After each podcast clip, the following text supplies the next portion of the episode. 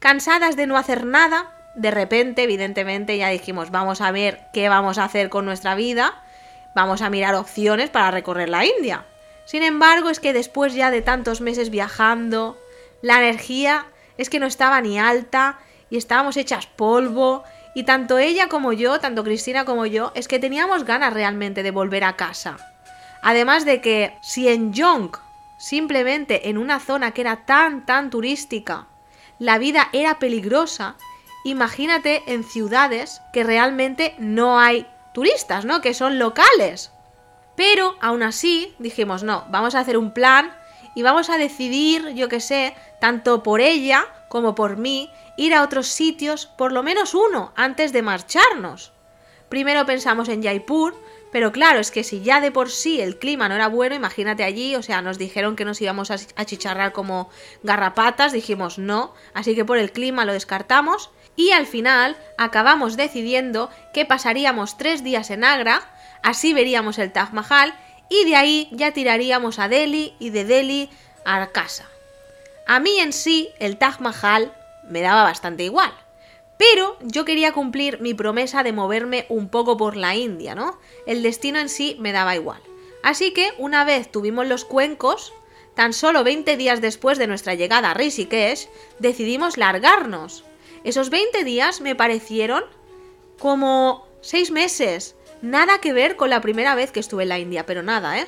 Por supuesto, Gupta no nos quiso devolver el dinero, ni nos dijo ni adiós. Bueno, ni él ni nadie. Pero bueno, no hizo falta. Tampoco los culpo, ojo, ¿eh? Porque es que había una necesidad real y también desesperación y envidia. Entonces, cuando hay estos tres factores, una persona puede hacer cualquier cosa y tampoco puedes esperar nada. Es que joder, los entiendo. Si yo tuviera esa vida, probablemente pensaría y actuaría igual.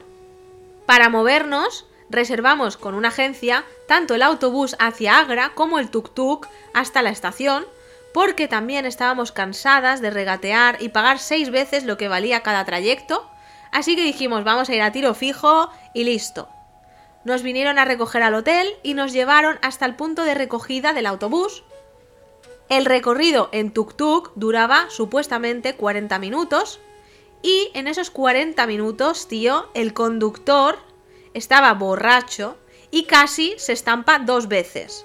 Y no estoy mintiendo ni estoy exagerando, palabrita que es verdad, ¿vale? En la segunda nos dimos hasta un beso con el coche de delante. Pero claro, es que eso es la India. Entonces ahí todo va bien y directamente se separaron los coches y seguimos. Es que no hubo absolutamente ni papeleo, ni policía, ni nada. Ahí que sea lo que Dios quiera, ¿no? Lo bueno es que conseguimos llegar y nos dejaron en la parada que resultó que esa parada era un conjunto de tiendas en medio de un cruce de la autopista. Pillamos el autobús nocturno y cogimos camas individuales, una detrás de la otra. Al seleccionar tienes que indicar el sexo de la persona, incluso para reservar. O sea, todo muy corriente, vamos, lo que suele pasar aquí, ¿no? Pero menos mal, menos mal, porque si no, la hubiéramos liado. Antes de subir, traté de ir al baño y madre mía, tío, en serio, ese fue el peor baño que he visto en toda mi vida. Era un baño sin sistema de tuberías, con el meado de las personas de antes ahí flotando y mil moscas. Casi me desmayo. Dije, tío, es que no puedo, no puedo cerrar la puerta y menos mal que lo mejor que hice fue no respirar mientras estaba ahí dentro. Encima lo fuerte es que tuvimos que pagar, ¿eh? Y no te daban papel de váter, o sea, flipa. Pero es que los vapores eran tan fuertes que digo, como respire aquí, me voy a desmayar. Conseguí no respirar y así, y rezando, pues de repente ya entramos en el autobús. Resulta que a pesar de que indicaba que era un autobús cama, solamente algunos compartimentos lo eran. Menos mal que los que ponía mujeres sí que lo eran, así que por eso he dicho antes que suerte. Pero no había colchón, simplemente era una tabla de madera y ya está. Suerte que teníamos las esterillas de yoga y cubrimos la madera y nos encerramos cada una en su compartimento. Las ventanas estaban selladas con pegamento y el aire acondicionado no funcionaba. Yo digo, Dios, eh, por favor, necesito poder llegar, necesito llegar, no hay otra opción, ya nos hemos ido del hotel, Entonces digo, me voy a tomar un relajante y simplemente me concentré en respirar. Poco a poco el autobús se fue llenando y aquello, tío, en cuanto se puso en marcha, es que no paraba, no paraba de dar tumbos. Además, resulta que el conductor justamente era nuevo y había invitado a sus amigos y estaban, bueno, es que encima de mi compartimento además, pues unos nueve indios tomando alcohol y cantando, vamos, eso, más que un autobús, era una puta fiesta. Nos detuvimos varias veces, algo en ese autobús es que no iba bien, la tercera vez nos hicieron bajar y en ese área en específico, pues nos dijeron si queríamos tomar algo, no sé qué, pero yo no podía más, yo tenía que hablar con el conductor. Sabía, yo lo sabía, que era duro desplazarse por la India, pero joder, no me imaginaba que llegaría a esos extremos. Pero decidí, digo, no me voy a quejar, así que fui yo como muy inocentemente al conductor y le digo, Perdona, ¿me podrías cambiar a la parte de atrás del autobús? Es que con tanto ruido es que no puedo dormir. Porque claro, es que yo no he reservado un party bus.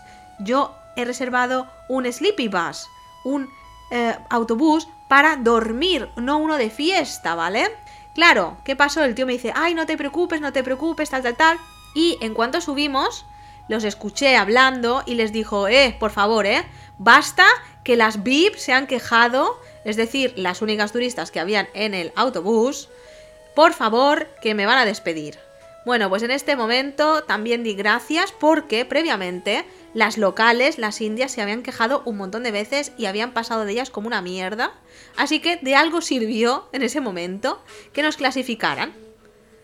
Supuestamente el autobús tenía que tardar 8 horas, pero llevábamos 12 y seguíamos ahí Resulta que además de montarse la fiesta, el pobre hombre no sabía la ruta, así que llegamos a Agra mareadas, agobiadas y con las tripas, tío, haciendo castañuelas.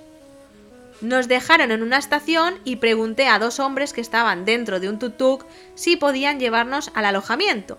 El precio que me dijeron no era caro, así que dije, vale, vale, perfecto, vamos para adelante. Cuando llegamos al alojamiento que había reservado por Booking, la India, zastas, atacó de nuevo. El hotel no existía. Menos mal, por suerte, le dije a Cristina, quédate en el tuk-tuk, voy a ver qué pasa con este alojamiento, a ver si va a ser terrible y nos vamos a tener que largar y no vamos a encontrar otro tuk-tuk. Mujer previsora vale por dos. Y más en la India. Así que aquellos dos hombres, que no hablaban prácticamente inglés, nos pasearon por Agra en busca de alojamiento. Evidentemente nos llevaron donde les daba la gana y no nos hacían ni puñetero caso. Y nosotras íbamos mirando Google Maps y veíamos cómo poco a poco nos íbamos alejando del Taj Mahal, pero más y más. Y al final nos tuvimos que poner serias y nos dejaron justo al lado del Taj. Andando encontré un alojamiento regateé y después fui a buscar a Cristina. De camino al coche, a buscarla, un policía enfrente de mí zarandeaba algo. Digo, ¿qué lleva este tío? Y de repente oí como un grito de una mujer. De repente me doy cuenta que lo que llevaba en la mano era una serpiente. Al parecer, había salido de la cañería de una tienda y bueno, pues ya se sabe, es común, ¿no? Lo normal, agarrarlo con la mano y lanzarla a los árboles. Pues nada, ya estaría.